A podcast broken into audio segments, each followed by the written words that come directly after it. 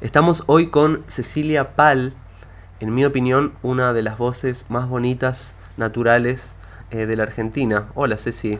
Hola, Nico. Bueno, muchísimas gracias por tu, por tu comentario aquí en este día de lluvia que nos ha reunido. Es cierto. Los días de lluvia igual eh, me gustan. Siento que hay una limpieza, ¿no? Sí, sí, sí. Sobre todo cuando empieza el otoño es, es, bueno, aparte de una de las características, es realmente como limpiar, sacar eh, las hojas, despegar, acomodar y comenzar de vuelta.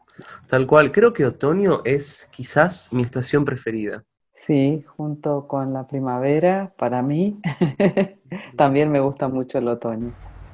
Qué bueno, qué bueno que estemos en un país donde podemos eh, transitar las, las estaciones más como de una forma más arquetípica. Ceci, vos naciste en Misiones, eh, lo cual tiene una carga de la naturaleza muy marcada por ríos, por montes, eh, por árboles y demás. Eh, ¿cómo, te afectó eso, crees, en, la composición y en tu forma de ser?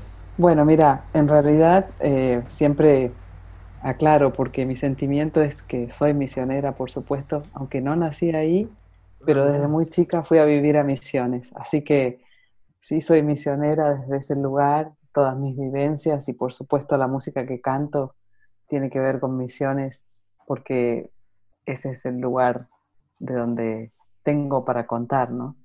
Este, bueno, exactamente, la, naturaleza y la vegetación en Misiones son eh, muy tangibles, ¿no? están ahí abusando los sentidos, eh, los verdes, la, tierra roja también, que es tan particular solamente en Misiones, que hay esta tierra.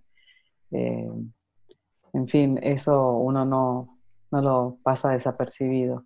Wow y generan una influencia determinante, por supuesto, en, en, todos los aspectos de uno, eh, pero en, el canto sobre todo, y en la música y sobre todo el cantar a ese paisaje, están ahí en primer plano. Me pasó, Ceci, cuando llegué a escucharte por primera vez, em, escuché Coroshiré, eh, tu disco, que son canciones de Ramón Ayala, me gustaría que hablemos un poco de eso. ¿Cómo, cómo llegó Ramón Ayala eh, a tu vida? Porque tu, disco es hermoso. Yo tardé mucho tiempo en poder escuchar después Litoráneo porque no pude, eso, no pude digamos, superar a Koroshire. Me parecía tan hermoso que dije, bueno, dame unos años más. Y salió en el 2010, así que me tomé 10 años para escuchar Litoráneo, que me encantó. ¿Cómo llega Ramón Ayala, Ceci, a tu vida? Bueno, a Ramón lo conocí personalmente cuando tenía 16 años, en misiones, en posadas, eh, pero lo conocía antes eh, de escuchar su música, ¿no? Eh, yo a esa edad, a los 16, ya estaba haciendo música, cantando en un coro, en el cual se cantaban algunas músicas de Ramón arregladas para versiones corales, este, bueno, y sus canciones que son como himnos y sobre todo en misiones siempre se escuchan, así que estaba presente todo el tiempo. Eh, además su poesía es tan impactante que al apenas escuchar uno un poquito alguno de esos versos ya se queda uno prendado, ¿no? Tal cual. A mí me afectó mucho una, perdón Ceci, porque no quiero dejar pasar este comentario que hiciste porque acá me pongo egoísta y en lo personal, cuando yo escuché eh, que dice, y en el monte el pájaro campana, no me acuerdo, sueña la pena del indio perdido que busca su antiguo país. Y yo escuché esa frase y dije, listo, acá es difícil continuar. Sí, es, es, tremendo, siempre Ramón, en, toda su poesía, es, es, un retratista de, todo, ¿no? De, las personas, de los humanos, como de los animales, como del paisaje, eh, con una cuota de poesía enorme, ¿no? A la vez de, decir el retrato como es, eh, de ser fiel, digamos, al retrato también tiene la poesía que lo hace magnífico, único, bueno, es maravilloso. Y tal cual, como decías, en ese disco Corochiré la intención, eh, fue mi primer disco, eh, la intención fue cantar canciones de Ramón y en lo posible canciones que no fueran tan conocidas, como era el caso de Corochidé, por ejemplo, que bueno, en guaraní quiere decir zorzal, es un gualambao, está en el disco y bueno, a la vez el, nombre del tema da nombre al disco. bueno, em, Ceci, ¿cómo fue tocar con Ramón Ayala? Porque estabas tocando con eh, una especie de referencia. ¿Cómo fue pasar al otro lado, estar tocando con él? Em, bueno, en realidad no es que hice música con Ramón eh, en conjunto. Eh, una sola vez, un par de veces, mejor dicho, fui invitada a conciertos de él a cantar. Pero, pero bueno, sí teniendo a la música de Ramón eh, como referente y, habiéndola cantado y conociéndolo a él personalmente, fue que un día, después de bastante tiempo, me animé a cantar su música. Ahí en esa ocasión, en esa ocasión, porque antes, bueno, yo no sé si sabías, pero antes yo hacía música clásica, cantaba no coros, cantaba música antigua, cantaba en un grupo de música este, latinoamericana. Bueno, en fin, me iba acercando al, al folclore, pero no me animaba a, a cantarlo únicamente. Sentía que todas las influencias de la música, llamémosle académica, me estaban, este, me, iban a influenciar de, una mala manera, digamos, para hacer música popular. Y bueno, fueron cosas que tuve que ir venciendo y, dándome que realmente lo que, lo que, dándome cuenta que lo que realmente quería cantar era la música de la tierra nuestra, del litoral, de Misiones en especial, y a este poeta y a este compositor maravilloso que es Ramón. Se me ocurrió que, bueno, nadie lo había reversionado en un disco entero, sí había buenas versiones de sus temas, pero en un disco entero no, excepto que fuera eh, grabado por él mismo.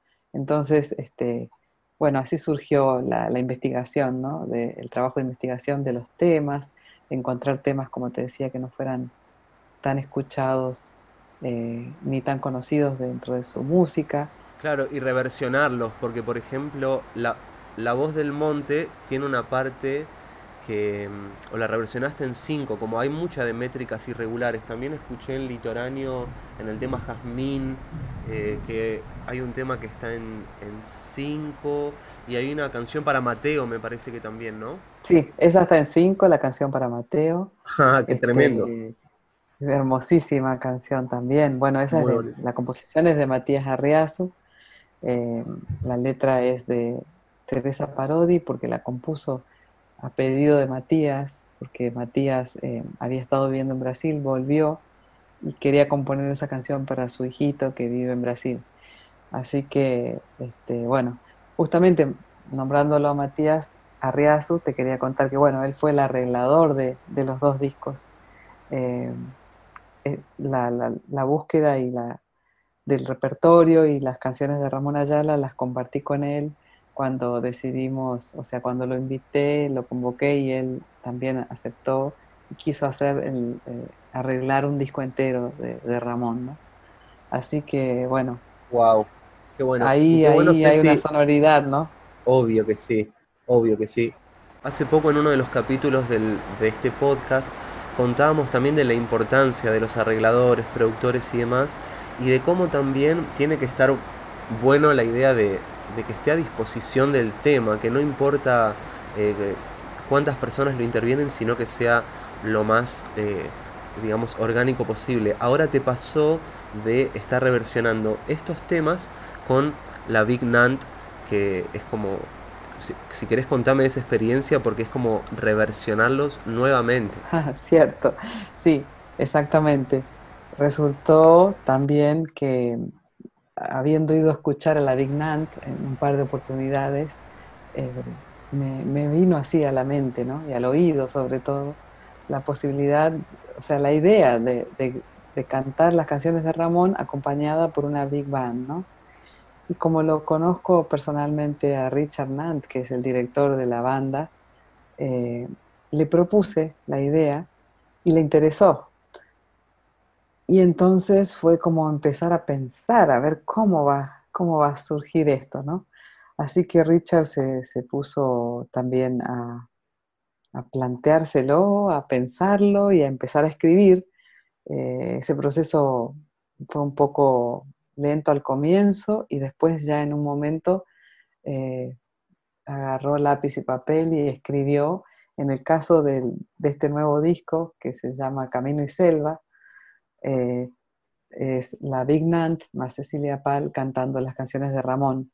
Son siete temas, eh, cuatro de ellos son cantados, tres son instrumentales, y de los cuatro temas cantados em, son justamente los temas que están en, en Corrochiré y en los cuales Richard se basó en esos arreglos para reacomodarlos, digamos, rearreglarlos para la Big Band. Así que claro, después de 10 años los grabé de nuevo, pero con esa masa sonora atrás. Y bueno, fue muy interesante. De hecho, es en estos días que, sale el disco, se están empezando a escuchar los singles en, las, plataformas de música, eh, en este tiempo, además de cuarentena, que no nos dejó todavía poder tener el físico en las manos. Este, pero, pero bueno, muy feliz con esa experiencia. Eh, la Big Band está compuesta por 21 jóvenes músicos ah. maravillosos. Tremendo. Con, bueno, con un...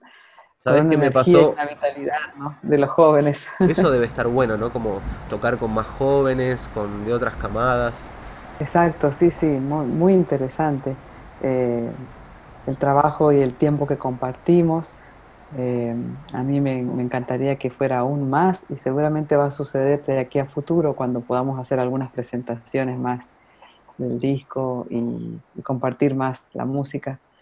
Eh, pero fabuloso, ¿no? Eso es lo que yo había captado yendo a escucharlos, a, eh, la banda, yendo a escuchar la banda y, que pensé se podía traducir y podía pasar esta, esta magia que pasa cuando se encuentran este, esta música con estos instrumentos, con esta sonoridad, con esta manera de arreglar, con esta manera de adaptar. Y bueno, un poco pasó, así que es una, gratísima sorpresa, una felicidad esta música. Noté orquestaciones nuevas también en Litoráneo. Como te dije, escuché mucho más Koroshire que Litoráneo. Litoráneo lo escuché, me encanta. Me encanta todo lo que haces, eh, Ceci. Me parece eh, muy necesaria la música que estás trayendo, porque por ejemplo, si bien yo sabía que Ramón Ayala era un prócer, no había tenido ese contacto con las canciones porque quizás en mi gusto particular la orquestación no lo había encontrado y desde que, desde que escuché pude acercarme a Ramón Ayala desde otra forma. Eso creo que está bueno porque a veces nos gustan las canciones, eh, pero la interpretación va variando, me parece, ¿no? Esa es la magia. Exacto, sí, por supuesto, comparto con vos. Este, nos pasa con, muchos, muchos, mucha música, ¿no? Que depende quién, quién la interprete. Eh, uno es más afín o uno realmente siente que, el artista lo pudo plasmar. No, lo mío también este, es la interpretación exclusivamente. Eh, no digo que para siempre, uno nunca sabe, pero en realidad mi, mayor interés eh, pasa por interpretar, interpretar canciones que, primeramente me conmueven, que creo que yo puedo tener una voz para decirlas, para cantarlas, este, porque bueno, para mí en el canto la cuestión de la palabra, por supuesto, es primordial, por eso digo que cuando escucho una canción, más allá de que me guste la melodía, necesito que la letra me llegue y además que yo me sienta capaz de poder cantarla, de decirla, ¿no? Decir esa letra. Claro. Y bueno, este es el, caso de estas canciones, como lo fue luego en esta otra experiencia linda que si querés te cuento, del Litoráneo.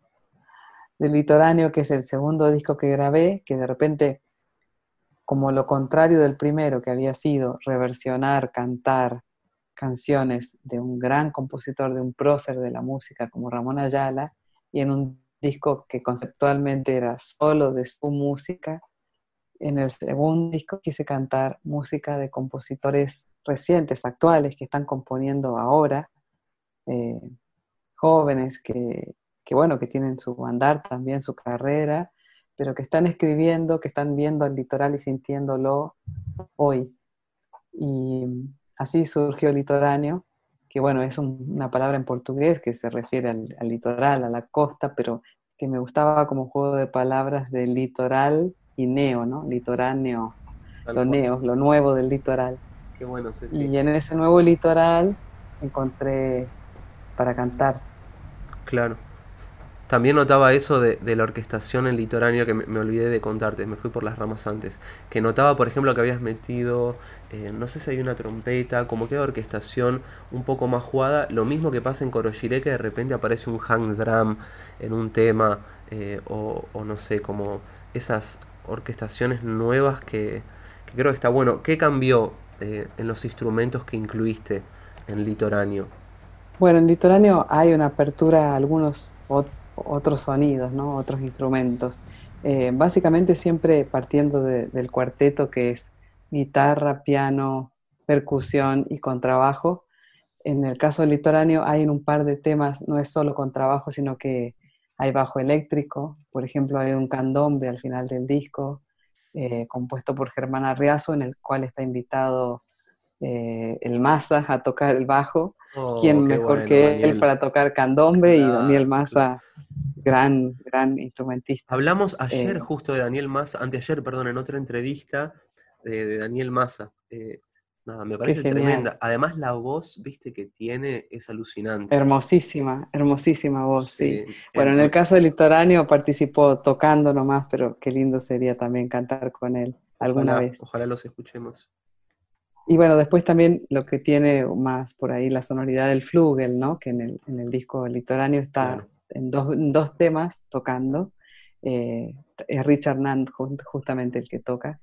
Eh, y bueno, eh, uno de los temas es un tema de Guillermo Klein, que también es un compositor que, que, bueno, no es del litoral, pero esa canción tenía cierta inspiración en el litoral, la había compuesto recientemente y me la había mostrado y habla de, se llama Jazmín y habla de Iberá, en fin, había algunas sonoridades este, eh, litorales por ahí, entonces decidimos eh, incluirla y es una composición hermosísima y bueno, y ahí Richard toca el flugel en el solo y en varias partes. Además, Guillermo, Guillermo Klein es un tremendo compositor, pero si lo pensamos eh, desde la mente tonta de comparar, como puede ser la mía muchas veces, Ramón Ayala y Guillermo Klein son casi polaridades, ¿viste? Y está buenísimo que se encuentren, como que Ramón lo veo mucho más pura sangre eh, y demás, y Guillermo tiene una formación académica, digamos que hace música muy compleja y discos que son,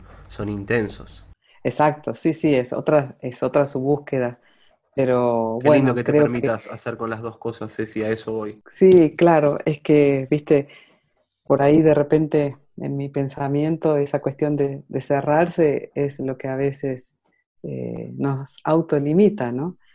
Eh, no hay necesidad, pero cada quien este, tiene el gusto de hacer lo que quiera, pero, pero no en mi caso, ¿no? En la búsqueda, si estoy buscando de cantar algo que sea nuevo, que hable de hoy, y tengo que acudir a los compositores que están hoy pensando la música, que están hoy componiendo, con, todas las influencias y las vivencias de la, de, la contemporaneidad. es que ahora está pasando algo para mí muy loco, que hay, por ejemplo, música clásica nueva, que suena como contradictorio y está buenísimo eso. Y sí, siempre hay compositores creando, ¿no? Este, todo el tiempo. Así que que bueno, que eh, eso era un poco lo que buscaba en Litoráneo. Me encantó. También eso, sentí otra orquestación en Litoráneo, sentí que hay más espacios. Eh, tu forma de usar la voz es muy interesante porque es clara, pero también en todas las partes en las que aparece el guaraní o, haces a veces notas eh, solamente con vocales y demás, ¿tuviste que despojarte de algunos vicios del habla? O al contrario, acercarme al habla en realidad. Este, bueno, en mi formación de música clásica eso siempre fue, estuvo muy presente. Eh, tuve un maestro que fue muy importante porque me enseñó el tema de, la palabra, ¿no? Entonces, este, a lo mejor suena lo opuesto de lo que, ¿no? A lo mejor esa impresión tuya es lo opuesto, pero en realidad, como te decía, e, es, presto más atención todavía en la palabra. Claro, por eso, me eh. refería a vicios del habla que una persona, a mí me pasó cuando empecé a cantar que me di cuenta, ah, no sé ni hablar, ni siquiera. claro, en realidad es un poco eso, es cómo hablamos, cómo pronunciamos, cómo decimos, cómo nos tragamos ciertas letras, que después cantando por ahí eh, va a ser aún más difícil, ¿no? Que se entienda. Entonces, sí, trabajo mucho en las palabras, sobre todo, por ejemplo, si hay alguna palabra en guaraní, eh, no es una lengua que hable, infelizmente, pero bueno, estudio, por supuesto, como uno estudia todo, estudio la pronunciación, trato de decirla correctamente. Es difícil, ¿no? Eh, Dicen que es difícil guaraní. Es muy difícil, sí, tiene muchos sonidos que nosotros no, usamos en el español. Eh, como voces, eh, sonidos nasales o, o, vocales que no usamos y entonces es difícil reproducirlas. En La Voz del Monte hay una parte que decís tipo Umapea, wipea, moitepe. ¿Eso qué es? Fonética, no sé, no sé qué dije. Claro, en guaraní dice, eh, bueno, dice un poco lo que después lo dice, lo vuelve a decir en español, ¿no? Eh, bueno, y termina diciendo de Koroshire, que es gracioso porque usa la misma palabra que ya está usada en el otro, el otro Claro, es como una especie de español guaraní. Eso es bastante moderno. Pura, hey, empieza diciendo pura hey, y pura, hey, eh, quiere decir canto, ¿no? Ahí va, qué lindo eso. Uy, esa melodía la escuchamos mucho en viajes, siendo Uruguay y demás, y también nos sentíamos como esas versiones de la cancha, viste, cantando pura Una falta de respeto absoluta, pero bueno, ese No, no, pero bueno, si se, si se, le viene a uno así, está buenísimo, imagínate. Qué grande. Gracias, Ceci, por aprobar mis, mis, eh, por favor. mis asuntos irrespetuosos. ¿Hay algún arte, Ceci, o disciplina que a vos te guste eh, practicar, pero no la quieras mostrar, como que la estés o aprendiendo o desarrollando, puede ser la pintura, eh, no sé. No, no. Em, ¿Algún hobby loco, algo raro así?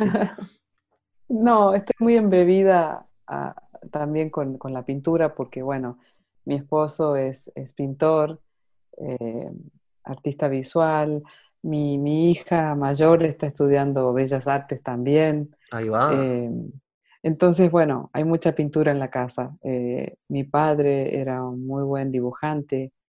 Eh, la mamá de Ignacio fue una pintora muy importante.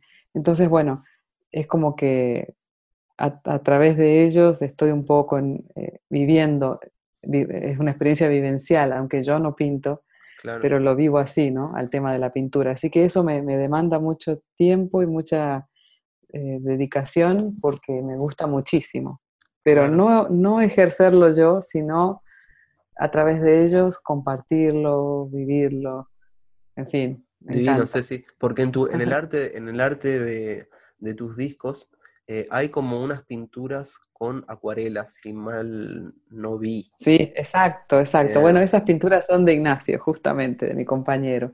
también un artista de misiones, por eso también este, podía, eh, conoce muy bien, digamos, el paisaje y,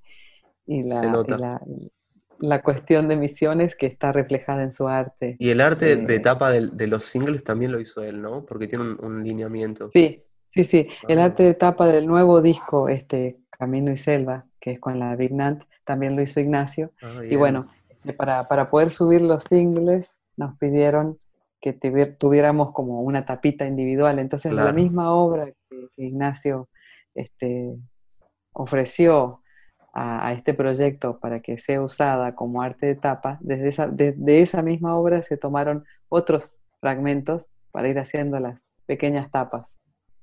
Qué bien, hermoso. No estaba tan mal yo entonces, Ceci, ¿viste? No, para nada.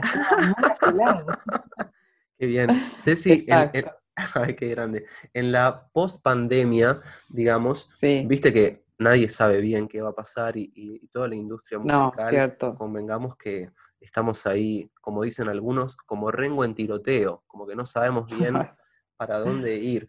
Y hay una parte mía, esto es un comentario y ahora va a llegar la pregunta, pero hay una parte mía que tiene como la esperanza de, que surjan nuevos paradigmas, pero está la otra parte que, mm, digamos, nadie sabe esto de, qué va a pasar. ¿Vos cómo lo ves con los shows en vivo, con estas cosas que están pasando de, no sé, si estás dando clases o, demás, cómo estás viviendo todo ese flash?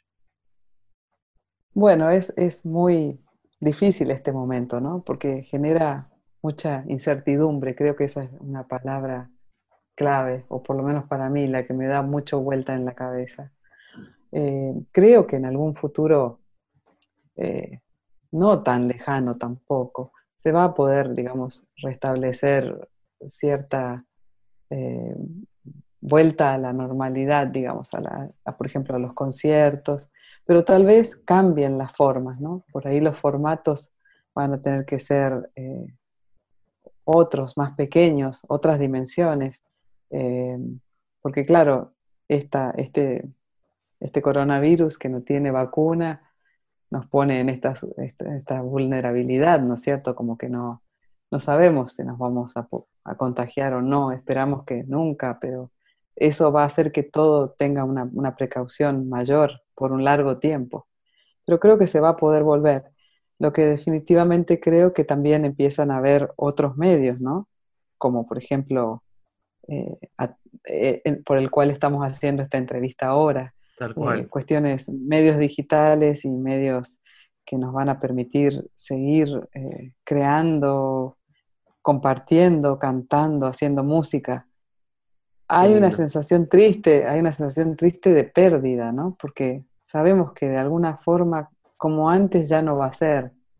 Y aunque fuera malo, era lo que estábamos acostumbrados, entonces se, siente esa pérdida, como que perdimos algo, pensamos que era, como la nostalgia. era antes, exacto, la nostalgia, como era antes, no va, no va a volver a ser.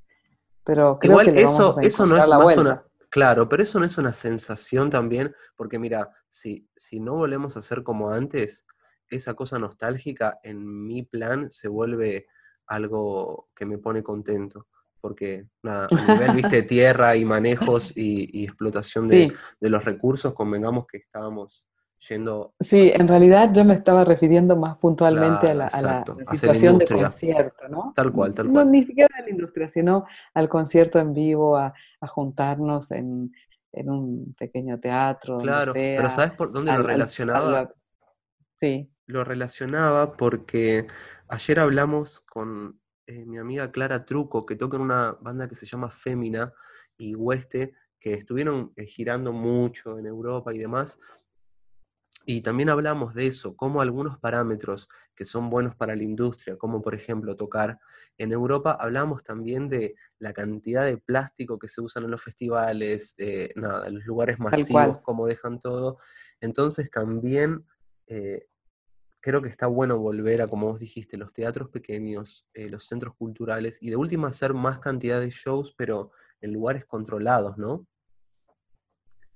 Sí, definitivamente. Desde ese punto de vista yo creo que viene un cambio necesario, indispensable, un replanteo de todo que, que era hora que suceda, que es una lástima que se haya llegado de esta manera por ahí un poco este, abrupta, pero Tal vez si no, no lo íbamos a hacer. Y espero, quiero tener toda la esperanza de que realmente logremos cambiar, ¿no? Lo que tiene que ver con la Tierra, con la manera de, movernos en el planeta, eh, con lo respetuoso que hemos sido y esperemos que eso cambie definitivamente. Desde ese punto de vista no voy a tener nostalgia en realidad.